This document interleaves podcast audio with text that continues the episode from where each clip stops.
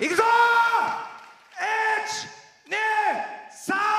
！123ノア！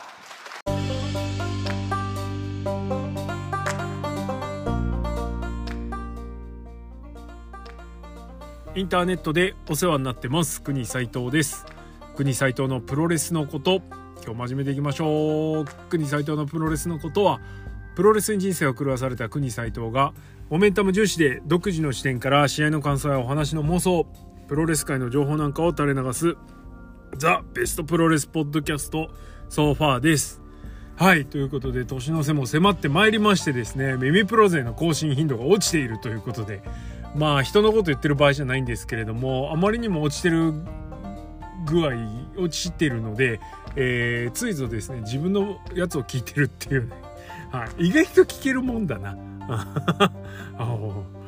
さすがザ・ベストプロレスポッドキャスト。ソファー。はい。聞いてますよ自分の。ということでえー、そんな感じなんですけれども当初予定なかったねあのー 回を今日はやりたいなというふうに思います。えー、今日は、えー、杉浦隆2021のことです。はい。ということで杉浦隆特集、えー、実はこれ2回目になります。えー、詳しいプロフィールとかっていうのはそちらの方であのー、いっぱい喋ってますのでもしよろしかったらそっちも合わせて聞いてみてください。え、いつ更新したか覚えてねえな。覚えてる多分ね去年の年末の塩崎合戦の前じゃないかなだと思います 違ったらごめんなさいまあ杉浦隆のことで検索してもらえれば出てくると思いますはいということで今年はですねもう細かいプロフィールは抜きにしてえー、まあここ数年の国斎藤のプロレス観戦モチベーションのを支える一人ですね。はい、えー、そんな杉浦隆のことについての2021年をですねちょっと振り返ってみようという感じです。はい、えー、早速いきましょうかね。えー、っとまあまあっていうかねそもそも杉浦隆あのー、好きなんですよ。はい。大好きなんですよね、えー、試合はそのなんだろうな。うん言ってもスイングするタイプの選手はないしうんあっと言わせる動きを持ってる選手でも正直ないです。例えばね雪崩式ブレーンバスターね。あの対空雪崩式ブレーンバスターとかオリンピックスラムとかあいろいろね見せ場は確かにあるんですけれどもまあまあまあなんだろうなそんなにこう連発するタイプでもないしえー、フィニッシュはオリンピック予選スラムフロントネックロックアンクルホールドアマレス系の選手が使うよくある技あそれからあとはエルボーがね、えー、と試合の6割5分ぐらいはエルボーの人なんで、まあ、そういう結構地味っていうとあれですけど、まあ、固めのね選手なわけですよ。なんですけど、えー、この杉浦隆っていう選手に関しては攻めも確かにあの素晴らしいものあるんですけどやっぱりねあのー、もうこれは毎度言っておりますが受けっぷりね、えー、これで見せる選手だなと。なんで相手が強ければ強いほど特に打撃が強ければ強いほど入る選手なので、まあ、そういうところが好きなんだなって感じですね。はい。えー、こう観戦しててあんまりね俺コールとかしないんですよ。基本的には。なんですけど杉浦隆の試合はねコールしたくなっちゃうんですよね。頑張れっていう気持ちになるんで。負けるなっていう気持ちになるんで、はい、コールしたくなっちゃいます、えー、もうね声出して観戦できなくなってねもう随分経ってますけどまあ2020年の2月ですか？名古屋でやった清宮海斗とやった GH ナショナルのね試合なんですけどまあ、この試合が最後の国際とかしたコールですよね、え、杉浦コール。はい。いや思わず出ちゃうんですよね頑張れ。っていう気持ちがこう。ね。はい。そんな杉浦隆の、えー、2021振り返っていきましょう。はい。えー、今年はですねまずタッグチャンピオンとして迎えましたえー、前年ね、えーと、トースポプロレス大賞最優秀タッグチーム受賞しまして桜庭和志のタッグチームで受賞しまして、えー、2021を迎えました。まあ 1月から武道館まではあまりお話も大きく動かしてこなかったんですけれども、えー、GH タッグの防衛戦としてはやっぱり印象的に印象に残ってるのは、武道館またいだ3月7日の横つうかね武道館またいだってあっさり言ってるけど武道館あれなんですよね。なんだダークマッチじゃないですけどアンダーだったんですよね。あの本戦出場じゃなかったんですよ杉浦隆いやーそうねこの武道館で本戦出場しないっていうのもねなかなかのもんですけど。はい。えー、まあそれとはね中島克彦も本戦じゃなかったっちゃなかったんですけどね。はい。まあその武道館があってまたぎの、えー、3月7日横浜武道館で、えー、GH タッグ選手権がありました、えー、対戦相手は今解散してしまいましたが中島克彦正樹とも G アグレッションですね。はいこの試合は33分3秒えー、監獄固めで杉浦隆が爆散しました。はい、思い出してください。えー、監獄固め、粘る杉浦、えー、頭踏んづかまえて、正木ため頭踏んづかまえて、ヘッドバット、え額からおでこ頭から頭部から流血する北宮ギブアップする杉浦っていうね。ちょっとねはいプゴト大賞大賞国斎藤が選ぶプゴト大賞2021のね最有力候補ですよねこの瞬間っていうのは。はい。えー、まあ正木民也が杉浦隆からギブを奪ったっていうのもねかなりねあの熱いものがあるんですけれども。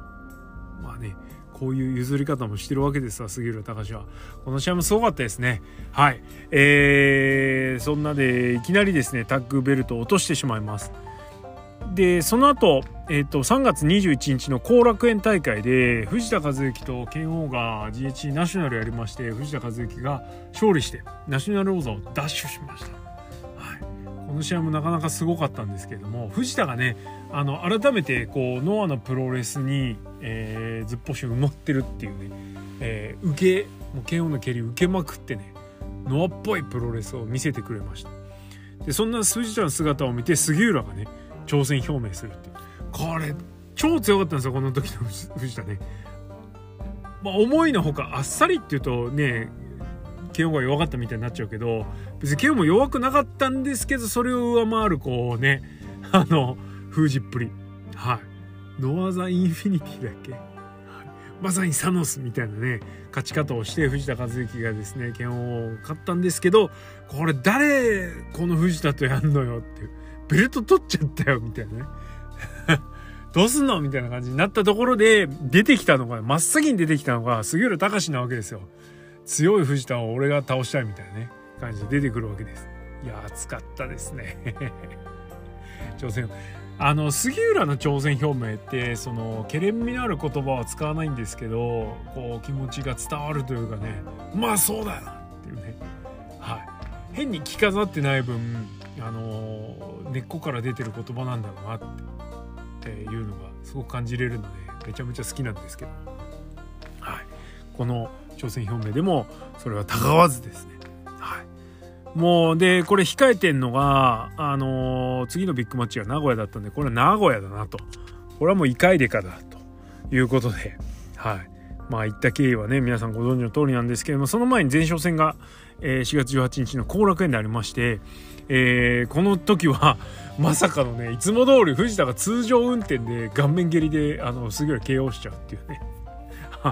特にあの同門とかあんま関係ねえんだなみたいな。まあそりゃそうだはいね男同士がね戦うわけですから容赦なんかしたらダメなんですよということで前哨戦は藤田が KO 勝ちをするとで迎えた4.29名古屋国際です。えー、この、この話をするときは毎回お礼を言わなくてはいけない。リスナーの皆様からのお布施によってですね、この名古屋遠征、えー、フルサポートでですね、行かせていただきました。はい、本当にありがとうございます。えー、名古屋で行われた GHC ナショナル藤田和幸戦は、はい、18分8秒。いや、そんな短いとは思えないぐらいのね、濃さというか、はい、だったんですけども、オリンピック予選スラムで、えー、杉浦が藤田和幸を単価送りにするというね、えー、凄まじい試合がありました。はいや、なんていうかな、お互いリスペクトしてるとかね。それから同門対決でも、やっぱり、そのが、がっちりやる時あるみたいなね。ありますけどにしてもがっちりやりすぎだなみたいな。すごかったですね本当。あの両方ともねアマレスの猛者ですから。まあアマチュアでねあのある程度の実績を収めた人ってプロレスでそんな頑張んないみたいになるじゃないですか、えー、この2人に関しては全然そんなことないみたいないう感じでもう超削り合い。ね。え、エルボーで殴り合う。ビンタ殴り合う頭けっぽり合う。はい。や凄まじい消耗戦見させていただきました。本当にありがとうございますって感じです。でそんな試合の後、えー、桜庭ヒョロヒョロって出てきてそのベルト欲しいなって言ってね。この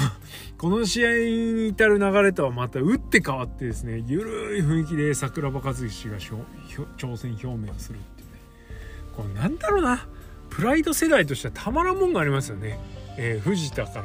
杉浦。杉浦から今度桜庭っていうね凄まじかったです。はい、えー、じゃんけんに桜庭が無事勝ちましてですね挑戦が決定しました。はい。えー、でその後ですね後楽園で防衛戦があったんですけれどもその間に1個ですねシングルマッチが挟まれました。えー、無観客での試合だったんですけど井上正雄戦、えー、この試合なんと13分37秒ですね丸め込みで杉浦勝ってるんですけどスクールボーイでね13分かかってんですよ。正雄と遊びすぎだろっていうこういう試合もできるんだよみたいな、ね、感じのところを見せてくれました。はい。そして迎えて5月15日の後楽園大会では桜庭和志からえー、との前哨戦がありましたね。はい。すいません。でえっ、と15日はえー、桜庭のアキレスでですねタップアウト負けをする。いやこれねこれなんですよ。ノアは。前哨戦であのタイトルマッチやローン同士がですねせめぎ合って決着がついちゃうってねたまらんすこれはもう本当にどっかのね、あの、出し惜しみ全勝タッグとかね、あの、もうほんとクソだなって思う限り思うんですけど、今日もやってたんですけどね。はい。出し惜しみすぎだろっていうね。はい。えー、まあ悪口はこの辺にしてですね、えー、杉浦危うしっていう状態で、えー、5.31の後楽園を迎えます。5.31の後楽園では桜庭和志から、えー、この前のね藤田戦と打って変わってあそこではね。大打撃戦を見せたんですけど桜庭痛いからそんなの食らわないよ。っって避ける。しかもあとねビンタガードするんですね。ガードってあんま見たことねえなプロレスでっていうね。はい。そういうシーンもあったんですけどもまあちょっとね試合はそこまでスイングとか面白くなんなかったんですけどぶっちゃけ。はい。最後は丸め込みで、えー、スリーカウントを奪うと。いう形でしたまあなんだろうな今日つくというか3カウントあるんだよっていう勝ち方だったんですけど似たような勝ち方でまた似たようなこうぐっちゃぐちゃ具合で、ね、前の年の代々木でもね剣王が勝ってるんでもうちょいちょっとひとひねり欲しかったなっていうとこなんですけどはいでもなかなかねやっぱね桜庭だと緊張感ある試合見せてくれるなっていう感じもしました。はい。で、その桜庭との試合終わった後にですね、えー、笹団子マシンと男色 D のこの後にサイバーファイトフェスが控えてまして、この2人が挑戦表明をしていました。はい、えー、そこで出ましたね。杉浦の悪ふざけ「またくなよ」っつって「うん、またくなよ」って。はい。例のやつやりましてですね、えー、挑戦表明を、えー、杉浦なりにねちょっと退けるんですけどでもやる気満々じゃんっていうね。はいそんな感じで迎えた6.6埼玉スーパーアリーナでサイバーファイトフェス、えー、笹南郷男色 D の会社は、えー、ふざけまくって勝ちましたはいストッキングかぶってましたね。えー、閉会式みたいなやつの時までストッキングかぶってたんで、よっぽど好きなんでしょうね。はい。そういうのね。はい。えー、ってな感じです。このたまりもね、だからね、まあ、話し合いじゃないですけど、的なね、対抗戦ムードもありつつだったんですけども、そこまでガチガチのやつやんなかったんですね。はい。さあ、そして、えー、っと、続いてはその1週間後ですね6.13の後楽園三沢メモリアルで原谷大輔と組んで、えー、丸藤小峠これはちょっとあのあえて組んでる人たち同士を割って試合するっていう感じでした、えー、33分32秒ですね。フロントネックロックで丸藤に勝ちまして、えー、GH ナショナルチャンピオンながら、えー、GH ヘビーを巻いたこのサイバーファイトフェスで武藤敬司を倒してえー、GH ヘビーチャンピオンになった丸藤に挑戦表明をしました。いやスワダブルタイトルかっていう感じだったんですけれども、えー、この試合に関してはダブルタイトルではなく、はい。あのー単純に一人のチャレンジャーとして GH ヘビーに挑戦するという形でした。えー、本ちゃんまでに結構試合を挟みました。えー、6.27無観客で丸藤田中将人対杉作、えー、19分8秒、えー、フロントネックを切り返されてフォルマ系これも東海選手同士で、ね、決着ついてますさらにその後の6.30後楽園でも、えー、エムズ対杉浦軍の、えー、8人タッグかな？でこの日はね X が仕込まれていてまあ藤原組長が X だったということでなんですけどもこの試合20分10秒ですね。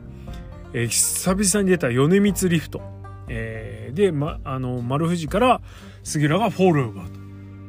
もうこんなね前哨戦でバンバンねこれ無観客じゃねえか後楽園か。はい。えー、なんだろうタイトルマッチやる者同士でこんだけ前哨戦勝ったり負けたり繰り返したりするとね盛り上がりますよねやっぱね。はいさらに7月3日のそのここまでの結果を受けてラジアントではえー、丸藤杉浦が第1試合でシングルマッチやるっていうね15分ドロー。15分一本勝負でやるっていうね。だからこれもね15分のドローマッチにしたらね随分いろいろやってましたよ本当に。盛りだくさん。羨まって感じでした。しかもあの小ささですからねラジアントはね。本当羨ましい限りです。で、えー、一勝ん一応丸藤に勝って挑戦表明してるところからカウントすると杉浦の2勝1敗1分けで迎えて、えー、7.11仙台サンプラザ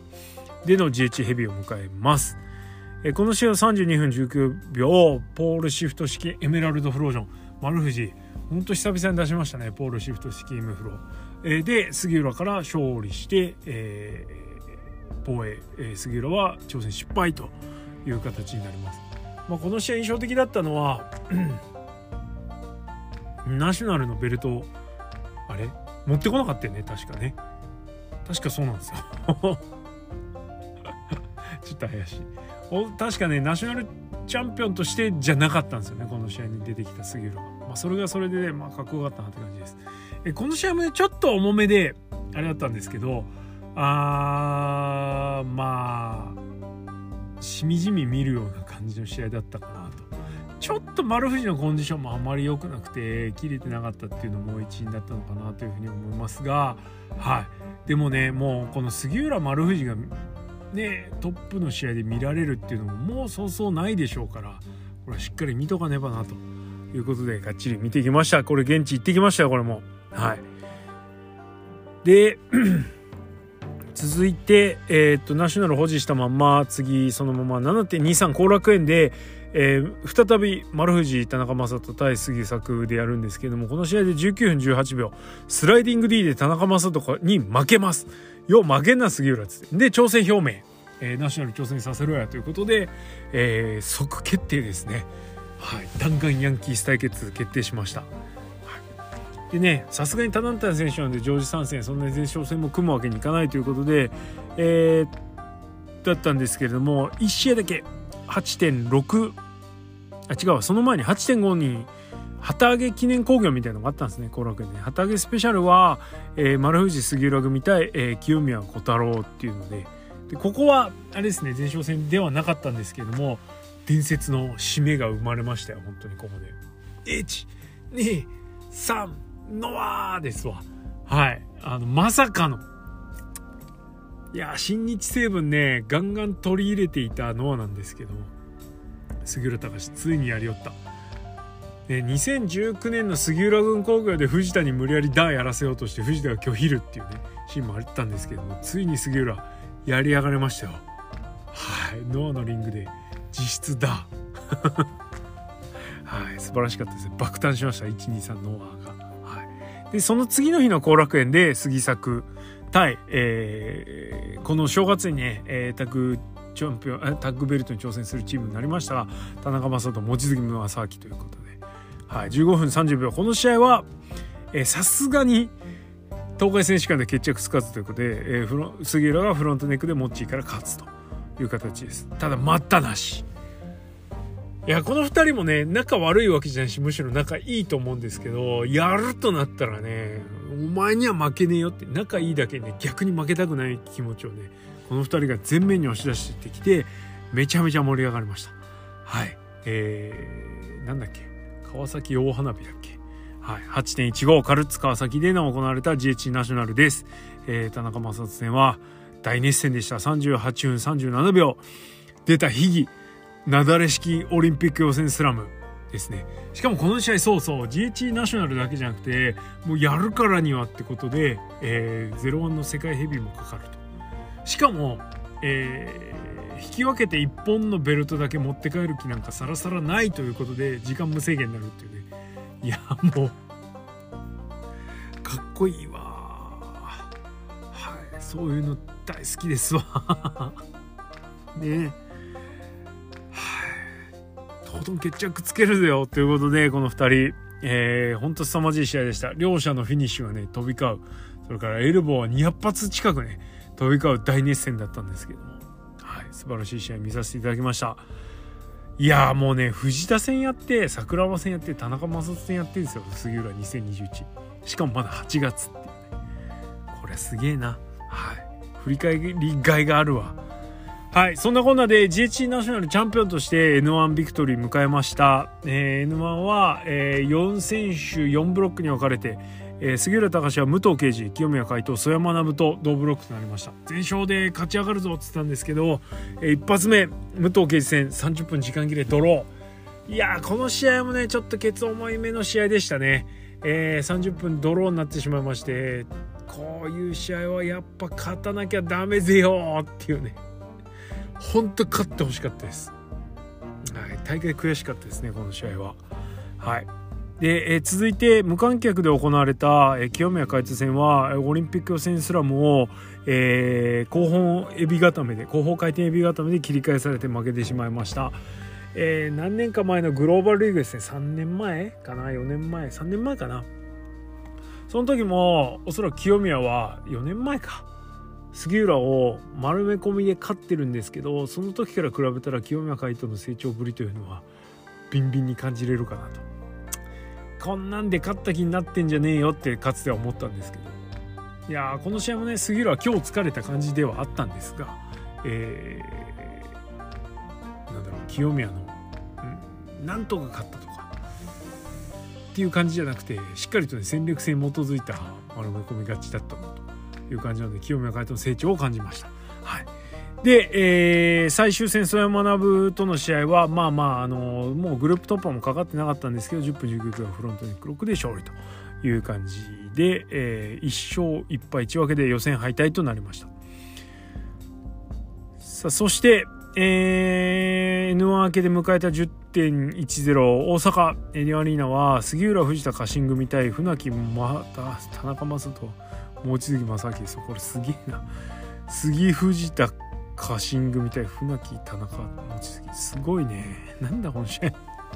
若干今見てもよくわかんないんですけどこの試合で、えー、新最強ハイキック、えー、モッチーの新最強ハイキックで負けて挑戦表明されます。いやほんとよう負けんなすぎるなはい。いやでもねやられっぷりが絵になるからさって言ってたら10.28熊本の GH ナショナルでなんと25分1秒。生足顔面ローキックで杉浦隆爆散いや杉浦はねほんとこういうモッチーもそうですけどね前で言ってますが攻めの強い選手とやると映えるんだよ。この試合も映えまくってましたがまさか最後散ると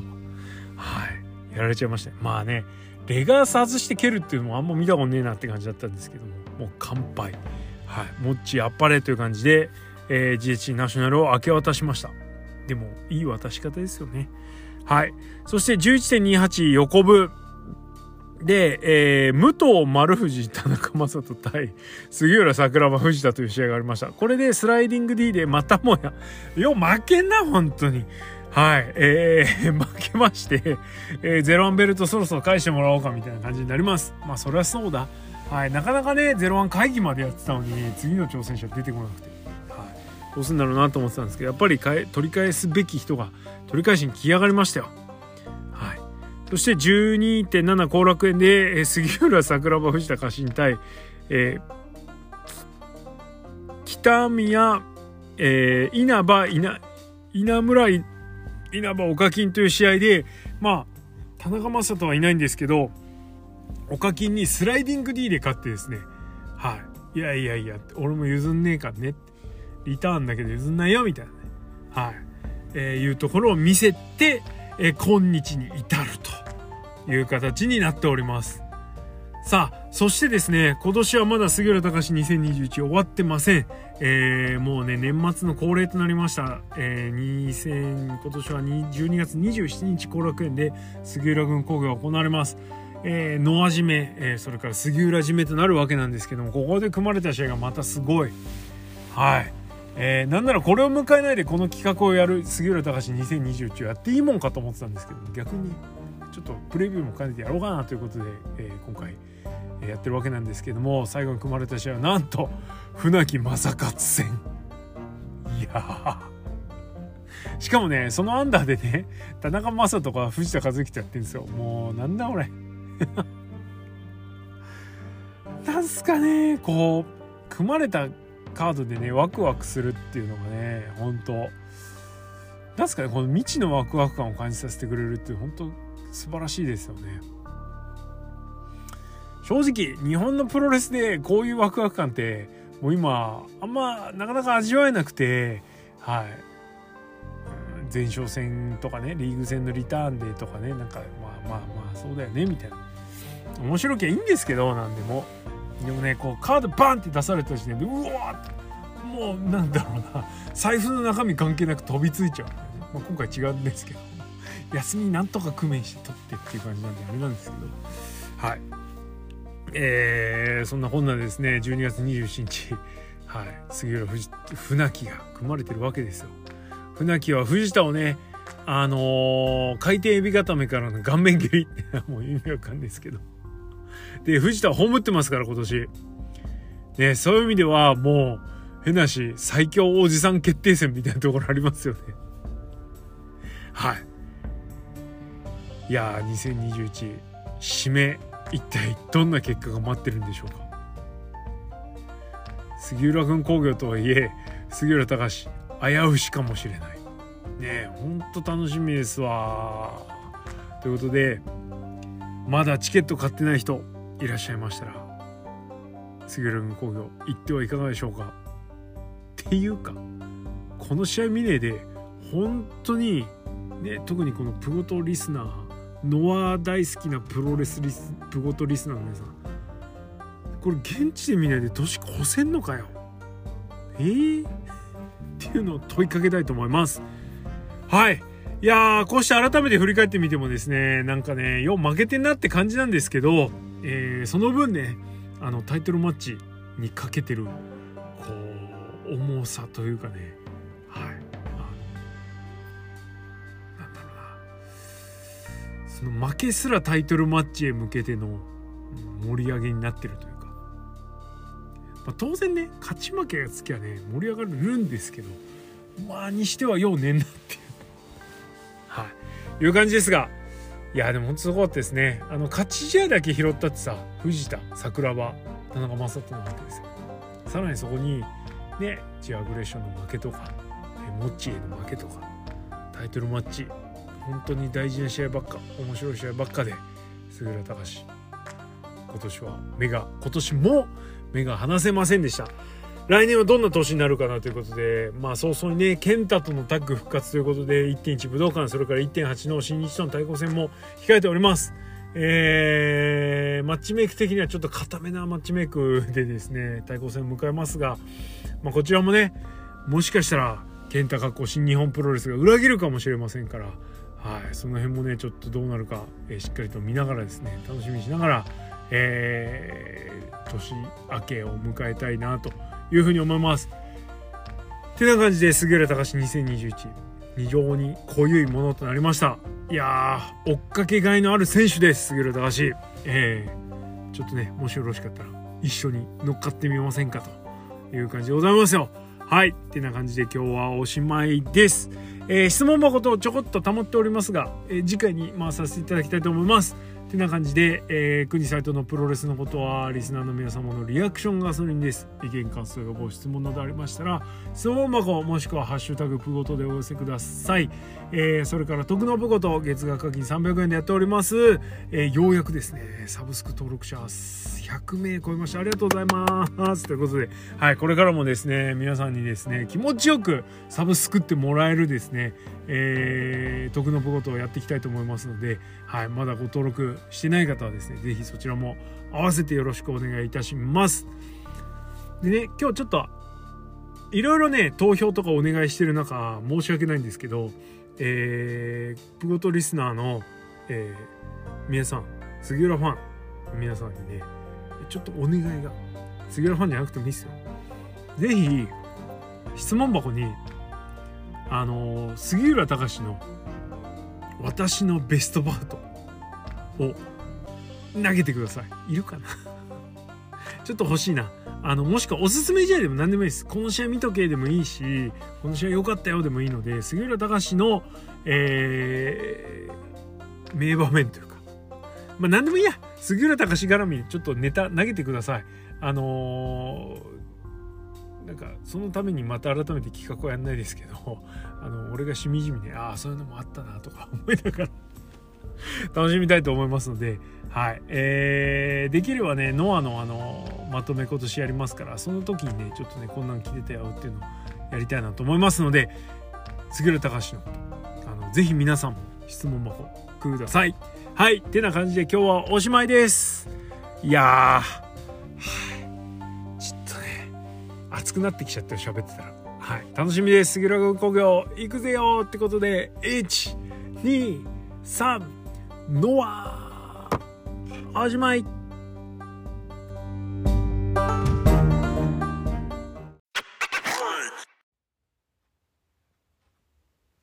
はい。ということでですね、えー、ちょっとおまけというか、追加という形で、杉浦隆の、えー、ベストモメントというか、印象に残る瞬間を質問箱の方で募集しまして、こちら4通いただきましたので、ご紹介させていただきたいと思います。えー、これだけで単独エピソード切ろうかなと思ったんですけど、まあ、追加でいいかなっていう感じで、はい、追加させていただきます。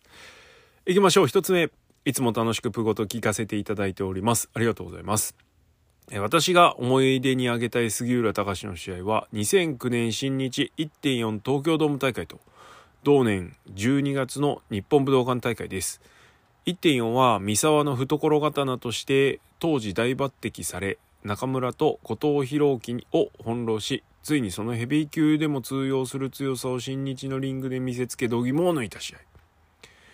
それから武道館は、塩崎との試合を制し GHC 初体感を決めた試合です古い試合ですみませんとんでもありません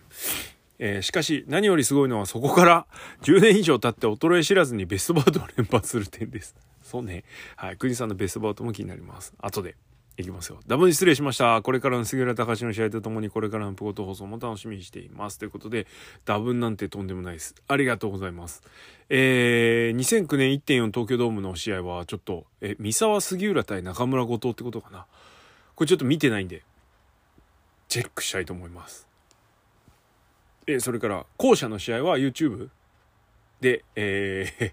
あれは違法かもしれないですけど、えー、チェック済みです。はい。いや、素晴らしい試合でしたね。あの、やっぱ杉浦隆と塩崎豪ってもっとバンバンバンバン試合してほしいなって。いや、そんないっぱいやっちゃダメか。年1回ぐらいちょっと見たいっすね。ほんとね。はい。えー、この時はこの時で、いい張り合いを。なんかちょっとね、ゴーくんがむっちりしてるんですけど、はい、してたんでよかったです。はい、ありがとうございます。続いて2つ目。インターネットでお世話になってます。ありがとうございます。えー、私も横筆の杉浦桜庭 VS G アグレッション戦、えー、プゴト大賞にノミネートするか迷いました。えー、結局、別の試合を選んだのですが、この試合も本当にすごかったとこの場で表明したいです。ありがとうございます。えー、最後の北宮の頭突きの音、えー、横浜武道館にあの音が響き当たった時の会場のどよめきは忘れられません。えー、これぞテレビ中継では伝わらない生観戦ならではの醍醐味でしたね。あれを現地で見た人間からすると最近の北宮が埋もれてしまっているのに歯がゆさを感じます。過去杉浦の話題のはずが北宮の話になってしまいました。お許しください。とんでもありません。はい。いやすごかったですね。あのー、なんだろうな。やっぱね、えっ、と、後続というか後輩たちが杉浦隆をいかにして超えていくかっていうのは今後ノアにとってすごく大事なことだと思うんですね。えー、その一つの正解というか答えを一つここで北宮が出したということは大きかったですし、はい。まあその後ね、その勢いが、まあ、持続してないかって言われると持続してないことはないと思うんですけど、まあ、もっと上がっていっていいかなとも思う部分もあるので、はい。北目も頑張ってほしいし、杉浦あっぱれという感じでしたね。はい。ありがとうございます。えー、続いて、えー、杉浦隆ベストモーメント、えー、数えきれずありますが、マイベストは13年5.12箱舟新章 VS 健太戦後のマイク。はい。これ、俺がよう言ってるやつですわ。ノーマーシーに勧誘され、散々人の頭を殴ったり蹴ったりして、と、杉浦らしいユーモラスな返しの後に吐いた言葉。俺はな、このノアが好きで、このノアで生きていきたいんだよ。このノアを一生背負っていきたいんだよ。この一点の誇張もごまかしもない、この言葉と、えー、この瞬間の真剣な眼光、えー、現在のプロレス界で杉浦貴以上にレスラーとして全てをリングに捧げる覚悟を感じさせる存在はいないと思っていますが、その杉浦貴の真髄が詰まったオールタイムノアのベストモーメントです。ドーン。オールタイム。はい、えー、翌14年グローバルリーグ決勝関本大輔戦、えー、試合を最終盤に試合最終盤に関本のフルパワーラリアットを真正面から受け止め野獣の咆哮の後一気のエルボーラッシュからの予選スラムでのスリーカウントも脳裏に焼き付いて離れないモーメントです、えー、地上最強のタフガイ杉浦貴ここにあり、えー、長々すみません。最後に杉浦ヘルスクラブフォーエバー。ということで はい。ありがとうございます。杉ヘル。はい。えー、いや懐いっすね。金プロで組んでましたけど。ありがとうございます。えー、この2大モーメントはね、本当あの、パッと思い浮かびますよね。やっぱこのノーマーシー入りの時のね、杉浦のコメント自体も熱いし、試合自体もね、もうバッコンバッコンのすごい試合でした。はい。えー、なんだろうな。こういうノリ、こういう試合を経て、今の2人の関係があると思うと非常にエモいかなという感じです。えー、国斎藤の、えー、オールタイムクソクソグランプリ マッチですね。はい。そして、えっ、ー、と、後者の口述の、えー、関本戦は現地行ってました。いや、これも本当最後すごかったですね。最後ラリアット受け止めてからの、うおーからの大逆転は、本当今でも忘れません。えー、オリンピック予選スラムで試合終わったんですけれども、まあもう、なんだろうな、技じゃねえプロレスというか、はい、えー、素晴らしかったなというふうに思います。はい、ありがとうございます。最後です。奈良南さん、奈良南です。えー、今年も何かとお世話になりました。こちらこそありがとうございます。えー、杉浦隆のマイフェイバリットは2021、4.29の名古屋、杉浦隆藤田和之です。藤田の必殺コースであるビーストボム、往復サッカーボールキックで試合が終わらず、その続きがあったのに驚きました。えー、そこからのエルボー合戦、張り手合戦は筆舌に尽くしがたく、えー、打撃音が痛い。え、肌にビリビリ伝わってくる、えー、試合を見たいけど打撃のたびに痛みが伝わってきて目を背けてしまうような迫力これぞ生観戦ならではでしたえ藤田を気絶させた掟破りのサッカーボールキックに戦慄を覚えた結末え6月の埼玉でストッキングかぶることになる選手とはと思いませんでしたえー、リアル国斎藤にお会いできたメモリアルな試合でもありましたということでありがとうございます。はい。いやこの試合もね、えっ、ー、と、北宮のヘッドバットと同じく、生じゃないと伝わらない、こう、音とかね、っていうのがあって、あと客席の雰囲気ね、え藤田のビンタとかエルボーにざわざわっとしてうわー引くっていうね。あの客のね声が出せない中なんですけどお客さんが確実に引いてるのはよくわかるっていう客席の雰囲気。あそこすごかったですね。面白かった。はい。ありがとうございます。さあえー、激アツなのを4ついただきました。えー、どれもコーツつけがたいんですけれども、国斎藤のベストバウト、ベストモメントは、やはり、えー、2020年12月の、えー、GH ヘビー塩崎杉浦戦です。えー、杉浦隆負けちゃったんですけれども、最後のチリっぷりっていうのはね、ほんと素晴らしかったですよね。はい。あの、最後ね、ゴーくんのラリアット3連発で、えー、散るんですけど、あ実況の方が、あの、杉浦が、ラリアットすげえラリアラリアット一発目めちゃめちゃすげえ音したんですよバコーンっつって言ってでそれでも倒れない杉浦見て「えー、なんで?」っていう あれあの実況ほらプロレスの名場面と実況ってやっぱ結構結びつき強いじゃないですか。そうね、えー、なんではね、俺、なんだろうな、すごくいい実況ではないと思うんですけど、はい、逆にリアルで良かったなと思ってます。いや、あの杉浦隆のチリっぷりっていうのはね、本当これ以上ないんじゃないのと思います。2019年の9月のね、塩崎号線っていうのもちょっと、あのー、上げておきたいところではあるんです。あれも魂の ベストバウトなんですけど、俺の。はい。まあ、なんですけど、試合の格的なものとか、まあ、あとはその最後の振り絞るというかね、えー、勝った試合よりも負けた試合の方がほら、杉浦隆の魅力って打撃の受けっぷりじゃなので、投げ技っていうよりはやっぱ打撃の受けっぷりなんですよね。まあ、なんでそれを余すことなく出すためには相手の100%の技を受けなきゃいけないのでそうするとどうしても負けてしまう。はい、まあ、関本のラリーは耐えましたけど関本はねほらあのジャーマンがフィニッシュだから。ゴークはねゴーワンラリアットがフィニッシュできちゃうので負けちゃいましたね。はい。まあそういう意味ではそうだな。そうだな。この塩崎塩崎杉浦毎回素晴らしいんですけどね。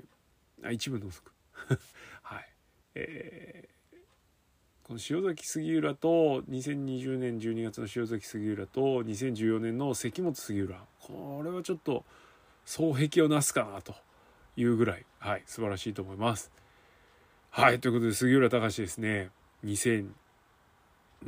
年は、えー、まずは健太からのタッグと、えー、健太とのタッグからスタートという形でちょっとあの落ち着き目で入っておりますが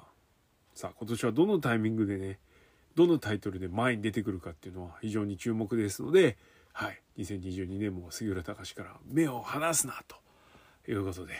いきたいと思います。はい、じゃあ、あの、呼びかけにお答えいただいた皆さんありがとうございました。えー、杉浦隆、えー、まだですね、